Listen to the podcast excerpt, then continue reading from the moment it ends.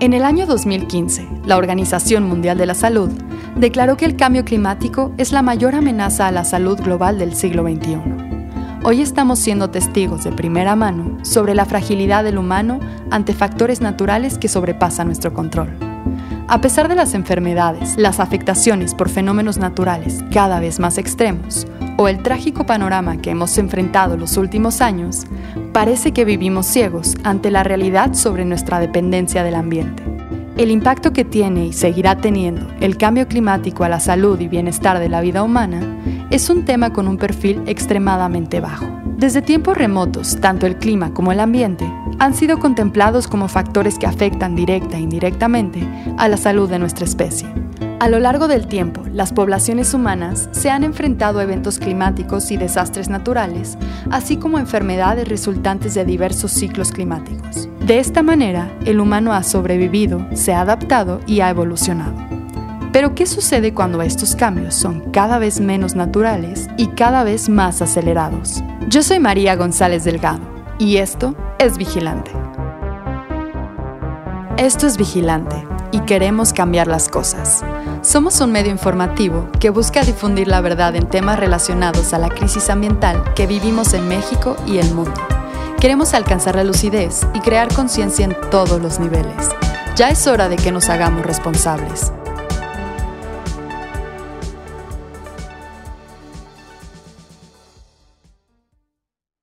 Hoy hablaremos sobre afectaciones del cambio climático a la salud humana, una costosa ignorancia. En este episodio será el médico y salobrista Mauricio Méndez Aranda quien nos ayude a explorar los distintos ángulos de esta situación. Más allá de la experiencia adquirida por su participación en programas sociales en favor de la salud y el plan de vacunación para el coronavirus dentro del IMSS, Mauricio cuenta con un interés particular por la relación entre el ambiente y la salud pública. Con más de 15 años de trayectoria como montañista, ha sido un cercano espectador sobre el palpable impacto de los cambios en la naturaleza a la salud tanto del planeta como de la humanidad. La salud humana tiene una relación directa con el ambiente que habita y al modificarlo eh, pues hay consecuencias, ¿no? Algunas de ellas, pues como se presenta, pueden ser hasta devastadores. Em, más que como perspectiva mía, también lo bueno de, de, como médicos aprendemos a fundamentar lo que pensamos y hay datos para esto, ¿no? Le, decimos como basado en datos. Y así como no se tiene que discutir porque hay evidencia de si existe o no el cambio climático, lo hay para los, las afectaciones a la salud. Em, y pues sí, hay, hay, toda una rama de la salud pública que estudia directamente cómo afecta el ambiente al ser humano y se ha estudiado bastante bien cómo cómo hay una correlación directa con el ambiente en el que habitamos y las enfermedades que nos producen. Mucho más evidenciado a nivel local, pero también eh, a nivel global, ¿no? como, como un mundo completo. O, también como muchas situaciones que se repiten, sobre todo en ciertos ambientes. Estos impactos, tanto directos como indirectos, van desde los más evidentes como la relación entre la contaminación del aire y las enfermedades respiratorias, hasta algunos menos obvios como afectaciones a la salud mental. Examinemos las diversas maneras en las que el cambio climático perjudica la salud humana. No puedo dejar de ser médico y querer clasificar todo y irme por pasos. Entonces justo creo que es importante empezar hablando de cómo se clasifica o cómo hemos podido diferenciar los diferentes... Eh, niveles en los que el, cambio climático afecta a la salud humana. El, primero y el más evidente es el, impacto directo, ¿no? O sea, si hay más incendios, entonces hay más casas en riesgo y las personas que mueren quemadas son más. Muy básico. Eh, en estos mismos ejemplos, los más comunes son justo por ataques de calor, que se traduce en deshidratación directa a, em, pues a las personas, entonces esto aumenta el, riesgo de muerte por ataques de calor, por deshidratación, los efectos cardiovasculares son más comunes en épocas calientes. Después está eh, en las inundaciones, ¿no? pues bastante claro y, tristes ejemplos en nuestro país hemos tenido por esto recientemente. Una vez que eh, se inunda, aumenta el riesgo ¿no? directamente de ahogamiento, eh, corrientes de agua enormes barren pueblos completos y esto pues, es evidentemente un daño a la salud.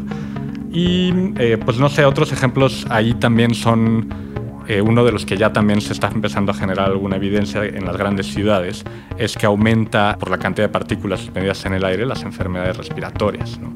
Incluso ya comparable pues a, daño por, por, producir, por respirar humos, ¿no? que conocemos en salud desde siempre ser un factor de riesgo para, para EPOC. Entonces empezamos a tener situaciones similares en, en las ciudades. Después vamos a otros como tipos de riesgo, ya no los directos, los que directamente el cambio climático te afecta, sino los que tienen como, otro, otro, otro paso, ¿no? otro paso más allá. Por ejemplo, eh, cuando una ola de, de, calor afecta a un cultivo y disminuye el alimento en un pueblo. Entonces estos son los que les llaman como eh, cambios a la ecología ¿no? directamente o al ambiente. Y después, en, el último nivel, que también está correlacionado ya con el cambio climático, son eh, los efectos asociados a los cambios sociales derivados del cambio climático. ¿no? Entonces hay algunos estudios que pues igual son correlaciones más que atribuciones directas, pero que se ha visto, por ejemplo, que hay más guerras en, inviernos largos. ¿no? Podemos platicar de, de efectos específicos, pero sí es importante como poder diferenciarlos primero en estas tres, ¿no? la, afectación que me hace directamente el cambio, el que le hace al ambiente en el que yo habito y por ende me afecta a mí en términos de salud y ya directamente mi salud como, como ser social, ¿no? psicológica y como comunidad. Así como gran parte de las especies sufrimos afectaciones por el cambio climático, existen otras que se verán beneficiadas. Hablo de aquellos casos que indudablemente son uno de los temas más relevantes en la actualidad las enfermedades causadas por patógenos infecciosos o bien enfermedades transmitidas por vectores. De acuerdo con la OMS, este tipo de enfermedades provocan más de 700.000 muertes cada año. Eh, uno, de, de los temas que está más estudiado en salud y de cómo los cambios en el medio ambiente impactan a la salud es justo uno de estos cambios que ya hemos clasificado como ecológicos, que afectan al ambiente, no que nos afectan directamente, como el calor que me da un ataque de calor, o que me deshidrato y me muero, o como una inundación que me ahogo. Esto es más de que nos ayuda a comprender también por qué es importante cuidar el mundo completo como un, como un todo y no simplemente preocuparnos por lo nuestro. ¿no? Una lancha para las inundaciones no es la respuesta. Y este ejemplo es de justo cómo patógenos han eh, tenido mayores oportunidades gracias al cambio climático para reproducirse y por ende hacernos daño. Hablando más específicamente, por ejemplo, las enfermedades que se transmiten por animales. En general, los animales, como pues ya seguramente todos saben, son más abundantes en tierras calientes y húmedas en los trópicos básicamente y en este tipo de ambientes. Entonces, ¿qué está empezando a pasar? Que cada vez hay, así como hay mucha desertificación de tierra que antes era boscosa y selvática, al mismo tiempo también hay mucha tropicalización de algunas alturas o regiones donde donde antes no lo había. Antes de, pasarnos, si quieren, como a los efectos claros, es muy evidente para los que vivimos en la Ciudad de México. No sé si cualquiera se ha fijado, los mosquitos han cambiado a lo largo de los años. Antes algunos bichos que solo veíamos en Cuernavaca, ahora los vemos acá. Y así como ese ejemplo está evidenciado por todo el mundo. De los que más importan son los transmitidos por mosquitos. Los mosquitos son de, de los animales que más humanos matan y son responsables de millones de muertes en el mundo, literal. Eh, uno de los más comunes del mosquito, por ejemplo, en México, es el dengue. ¿no? Es una enfermedad que es pues, bastante prevalente. Hablando del dengue en particular, lo que ha pasado es que eh, gracias al cambio climático aumenta unos grados la temperatura, el, mosquito es más apto a lugares que antes eran más fríos, los mosquitos no les va tan bien, no sobreviven tan bien en en climas fríos y entonces mientras se va calentando pues hay más mosquitos, hay más transmisión de dengue y eso es una afectación directa a nuestra salud. También uno muy estudiado es la malaria.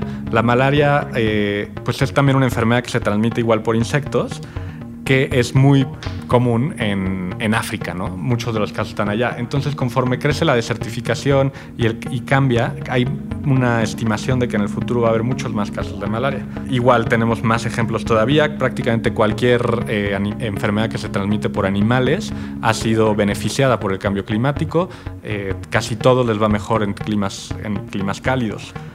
También tenemos eh, afectación como por el lado de, alimentación, ¿no? Sí se ha correlacionado totalmente que cuando hay una temporada muy fría o muy caliente que ocasiona pérdida de cosechas, hay eh, eh, una malnutrición en la, en la, comunidad general donde, donde estos viven, sobre todo si son de escasos recursos, que no tienen la posibilidad de conseguir alimentos básicamente de otros lados, sufren directamente la consecuencia local. Y sí se ha relacionado temporadas calientes con pérdida de cosecha, con desnutrición en niños y con más mortalidad infantil, sobre todo en, la parte que le, habla del Nilo, ¿no? en países cercanos al Nilo, directamente relacionado a malaria, cómo han ido aumentando justo por la temperatura. Los efectos son cada vez más perceptibles con respecto al ciclo hidrológico, viendo periodos de sequías e inundaciones mucho más prolongados y extremos.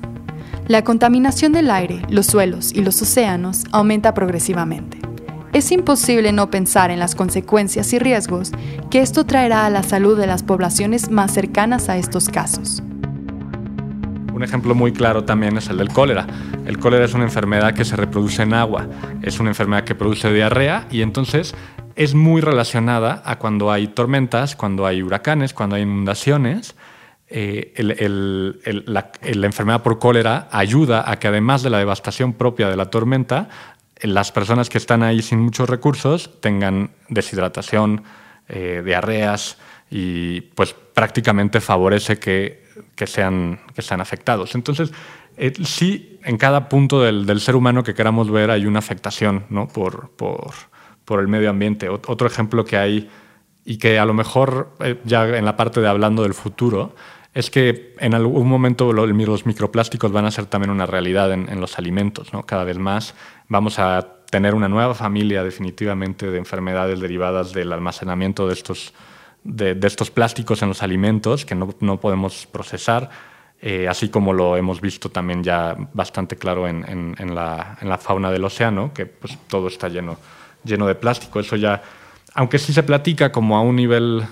Eh, muy científico, muy académico, la realidad es que no es uno de los temas que está en la agenda.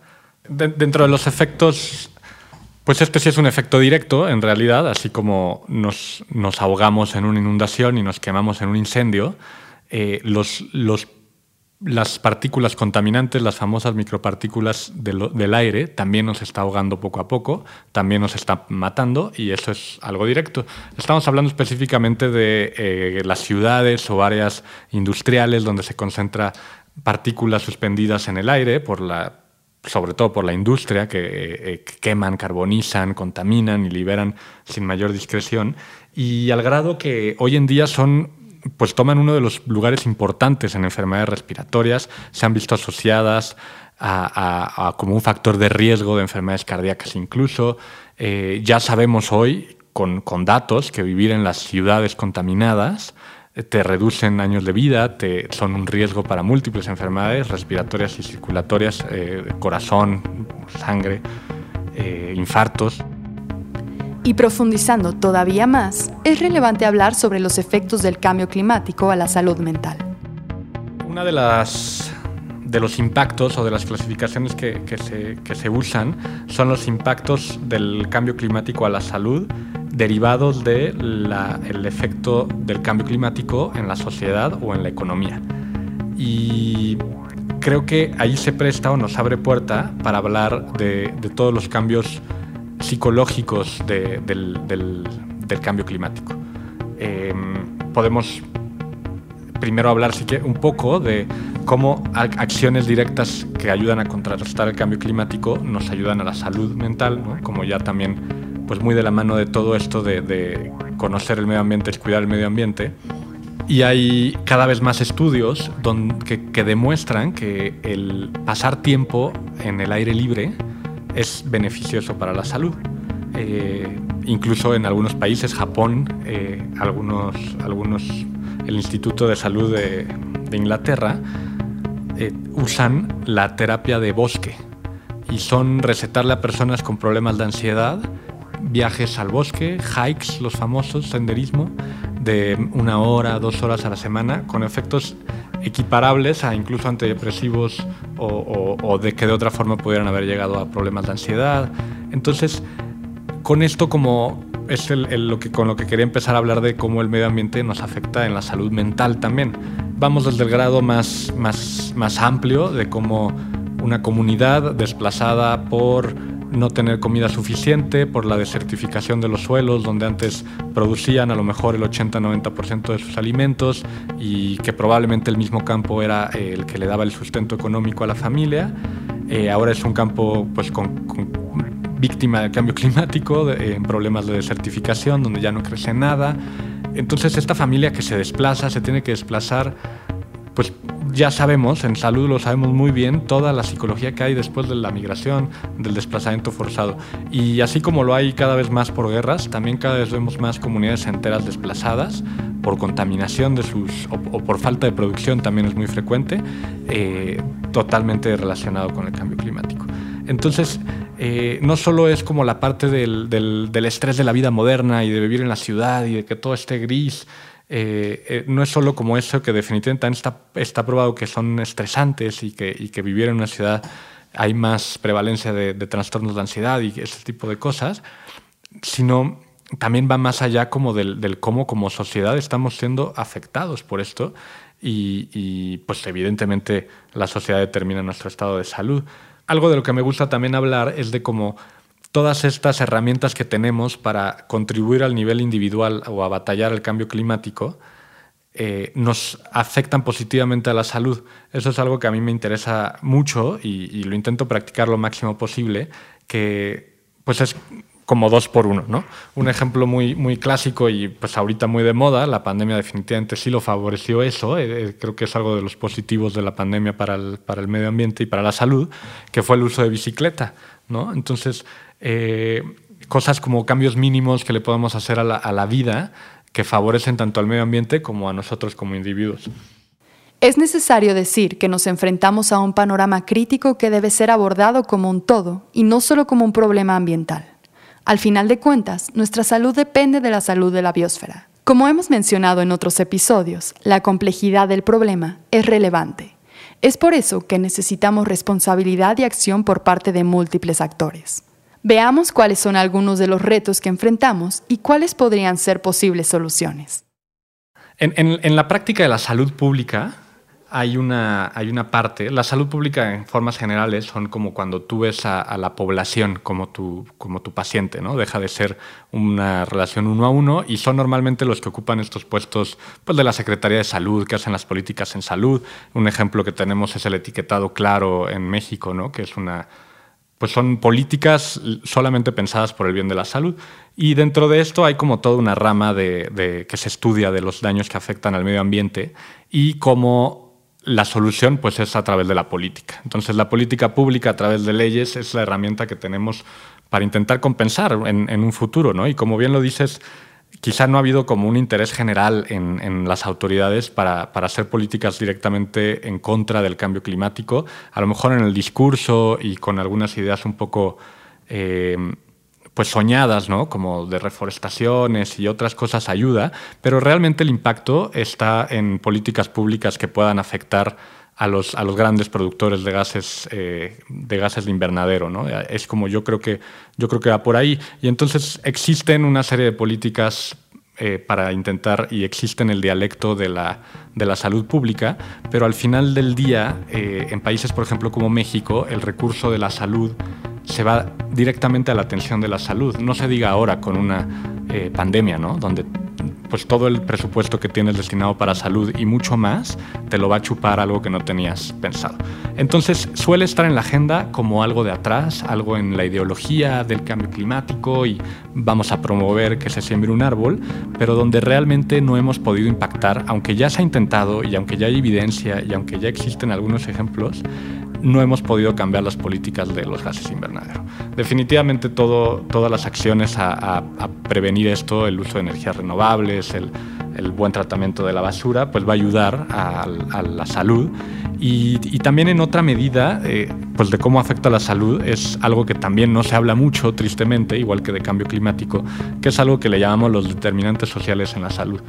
Básicamente habla de cómo eh, hay una afectación directa de la vida social del ser humano en su salud y como, pues, como en todo, a las personas con menos, eh, con menos recursos y con menos oportunidades son las que más se afectan de esto. Entonces también es importante hablar de eso. ¿Por qué? Porque el medio ambiente definitivamente primero va a pegarle a los que menos tengan, ¿no? A los que no se puedan ir a un búnker a refugiar, a los que no puedan construir un domo que, que sobreviva todo. Entonces, eh, pues esto es una realidad. Entonces, cuando estamos hablando de, bienestar social o de factores sociales para la salud, falta, falta mencionar más del medio ambiente. Hay evidencia ya, hay, hay, programas que funcionan, pero definitivamente falta. El impulso no se lo está llevando allá. Y también hace, hace no es difícil reflexionarlo, ¿no? Porque tenemos medidas preventivas y tenemos algunas acciones que sabemos que impactan y tampoco se implementan como con eso. Entonces, definitivamente falta, ya está en el nivel académico, ya hay políticas que funcionan, por ejemplo, seguramente eh, algunos estarán familiarizados con, con, un artículo que se llama The Lancet, que es una cosa del The Lancet que se llama IT, que habla de cómo podemos hacer un cambio real eh, que, con impacto solamente cambiando nuestra nutrición y al mismo tiempo eh, curar de cierta forma o prevenir eh, la, pandemia de la obesidad y de, la diabetes y de esas enfermedades cardíacas derivadas de, pues de la malnutrición. Entonces, definitivamente hablar de cambio climático es hablar de salud. Eh, por como lo veamos, al final somos parte del todo y la misma industria que contamina es la misma que produce a lo mejor estos alimentos que también nos... Entonces todo es como en nutrición al final del día, ¿no? También hay, y ahí creo que sí ha habido como un cambio. Al final del día eh, quizá como con, algunas industrias que son muy contaminantes en la producción de alimentos, eh, no solo con contaminaciones directas de CO2 como lo sería una vaca, ¿no? sino también, por ejemplo, el otro día platicábamos, ¿no? el, proceso de, producción de café leofilizado, ¿no? todo el calor que se necesita, toda la quema de de carbón o de lo que estén usando combustóleo para evaporar un maldito café que luego tú le vas a echar agua otra vez. Entonces ya perdimos el agua, ya usamos el carbón y ahora le bajamos la calidad del alimento. Entonces yo creo que además de la par de políticas públicas utópicas de prohibición de ciertos combustibles y cosas así que la verdad no creo que pasen porque tienen definitivamente mucho cabildeo en México, en el mundo y controlan eh, pues muchas de las decisiones de la agenda política, más bien hay, una posibilidad en, el cambio de las políticas hacia la alimentación y, el, promover los estímulos de la alimentación más basada en plantas es una de las buenas oportunidades. Eh, o, con prácticas ganaderas diferentes también, pues seguramente ya se ha comentado de cómo hay prácticas ganaderas que incluso pueden tener un impacto negativo en CO2 y gas metano, que son como de las cosas que preocupan. Y entonces como que sí hay una, un movimiento en pro que favorece al medio ambiente, que es a través de la nutrición y de la salud, pero falta todavía más eh, hincapié. Definitivamente con sistemas de salud saturados, donde el porcentaje de, que se le dedica a la salud es muy bajo, pues es muy difícil imaginarnos campañas o políticas públicas eh, directamente a, prevenir enfermedades por medio ambiente. ¿no? ¿Por qué? Porque implica pues, legislar en contra de, muchas empresas y de, todo esto. Entonces sí hay, sí hay una conversación, sí hay un interés por algunos sectores, pero que pocas veces tiene un eco en, los verdaderos tomadores de decisiones. Muchas veces implica subir costos de producción de cosas, prohibirle a alguien hacer algo. Eh, entonces es, pues creo que sí está en la ideología y esperemos que algún día tengamos legisladores que, se atrevan a hacerlo.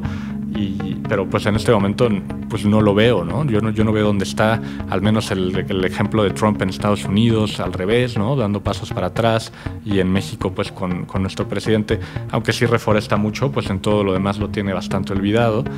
Entonces, pues creo que hace falta más de parte de los gobiernos, de parte de la política pública, de parte de los individuos. Definitivamente nosotros tenemos, eh, tenemos el cambio en nuestras manos, pero pues en política pública es muy una, política efectiva es la que no le dejas en las manos a la ciudadanía. ¿no? no podemos dejar o esperar que cada uno de nosotros nos transformemos. ¿Por qué? Porque no todos estamos en las condiciones. O sea, no en un país tan desigual como este, cuando estás pagando el medicamento para tu hijo y al mismo tiempo trabajas ocho horas, pues al final no te queda mucho tiempo para las acciones decididas que implican hacer un cambio, no te queda mucho tiempo para salir a protestar por mejores leyes entonces, como que sí, definitivamente es algo que tiene que venir mucho más de los gobiernos.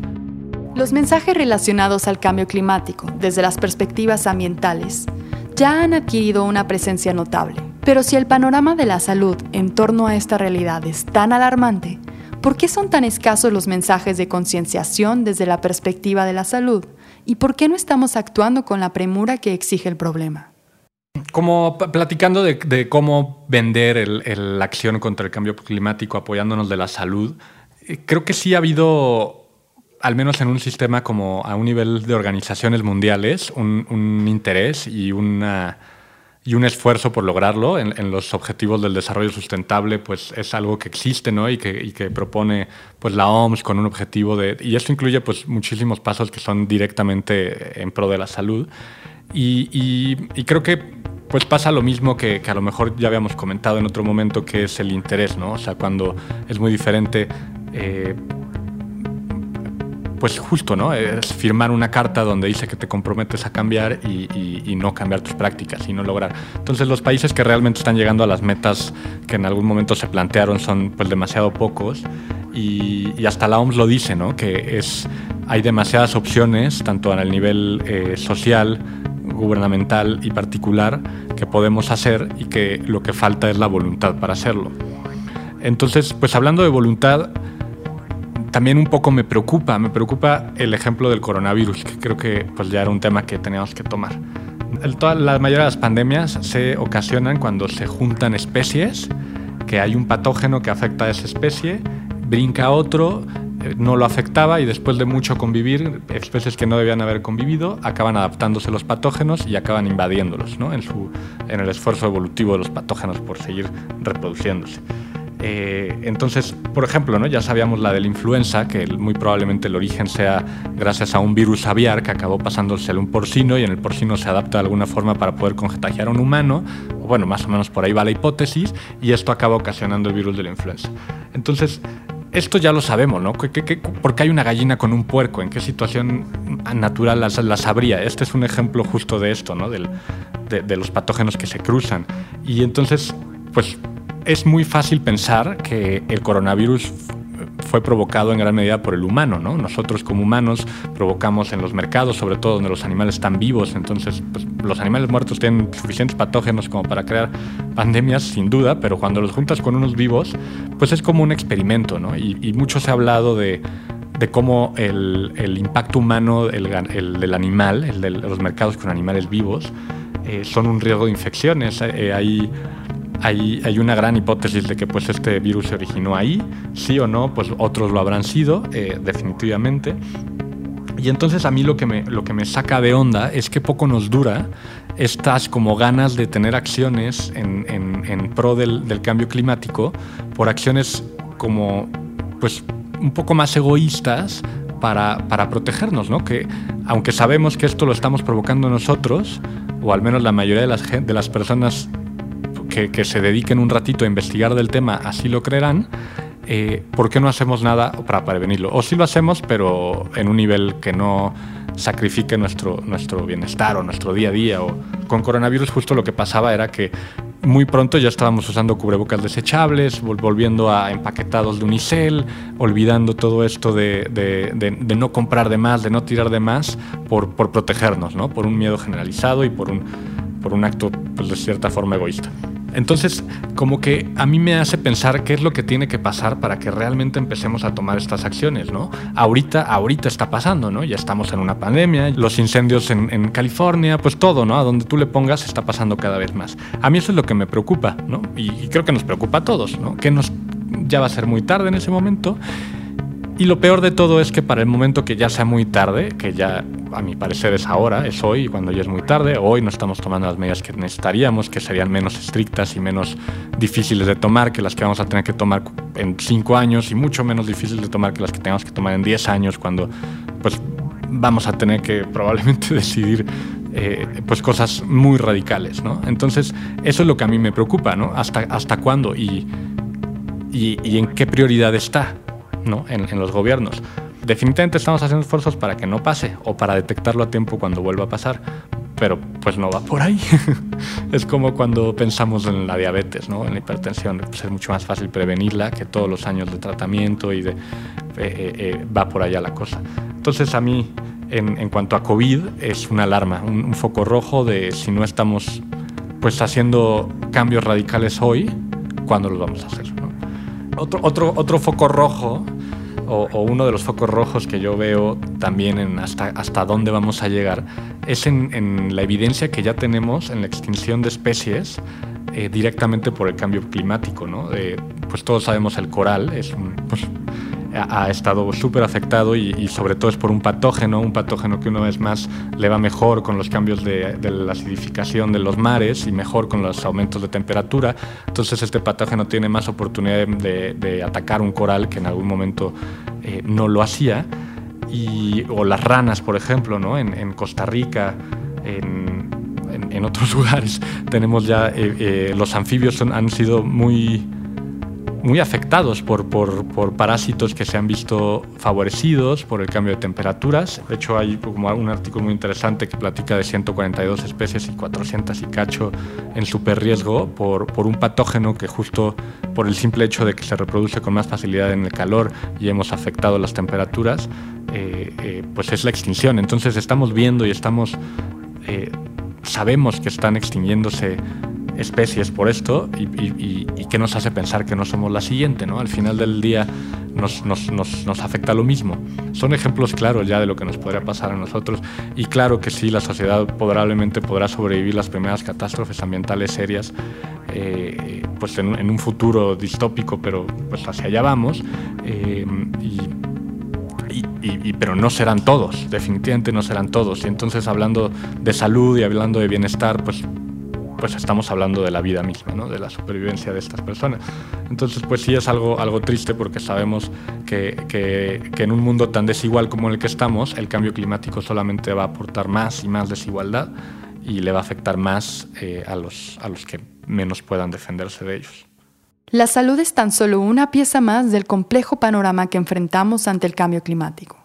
Estos últimos años han sido una irrebatible prueba sobre nuestra fragilidad como especie ante desbalances naturales. La gran cantidad de retos puede ser transformada en una puerta de oportunidades hacia una humanidad más consciente, solidaria, empática y activa. ¿Qué más tiene que suceder para que comprendamos que el momento de actuar es ahora?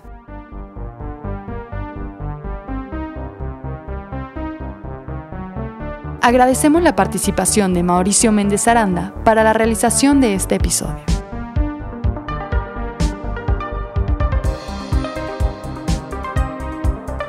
Escucha nuestro podcast todos los miércoles en Spotify, Apple Podcast o tu plataforma favorita y encuéntranos en nuestras redes sociales como vigilante-bio.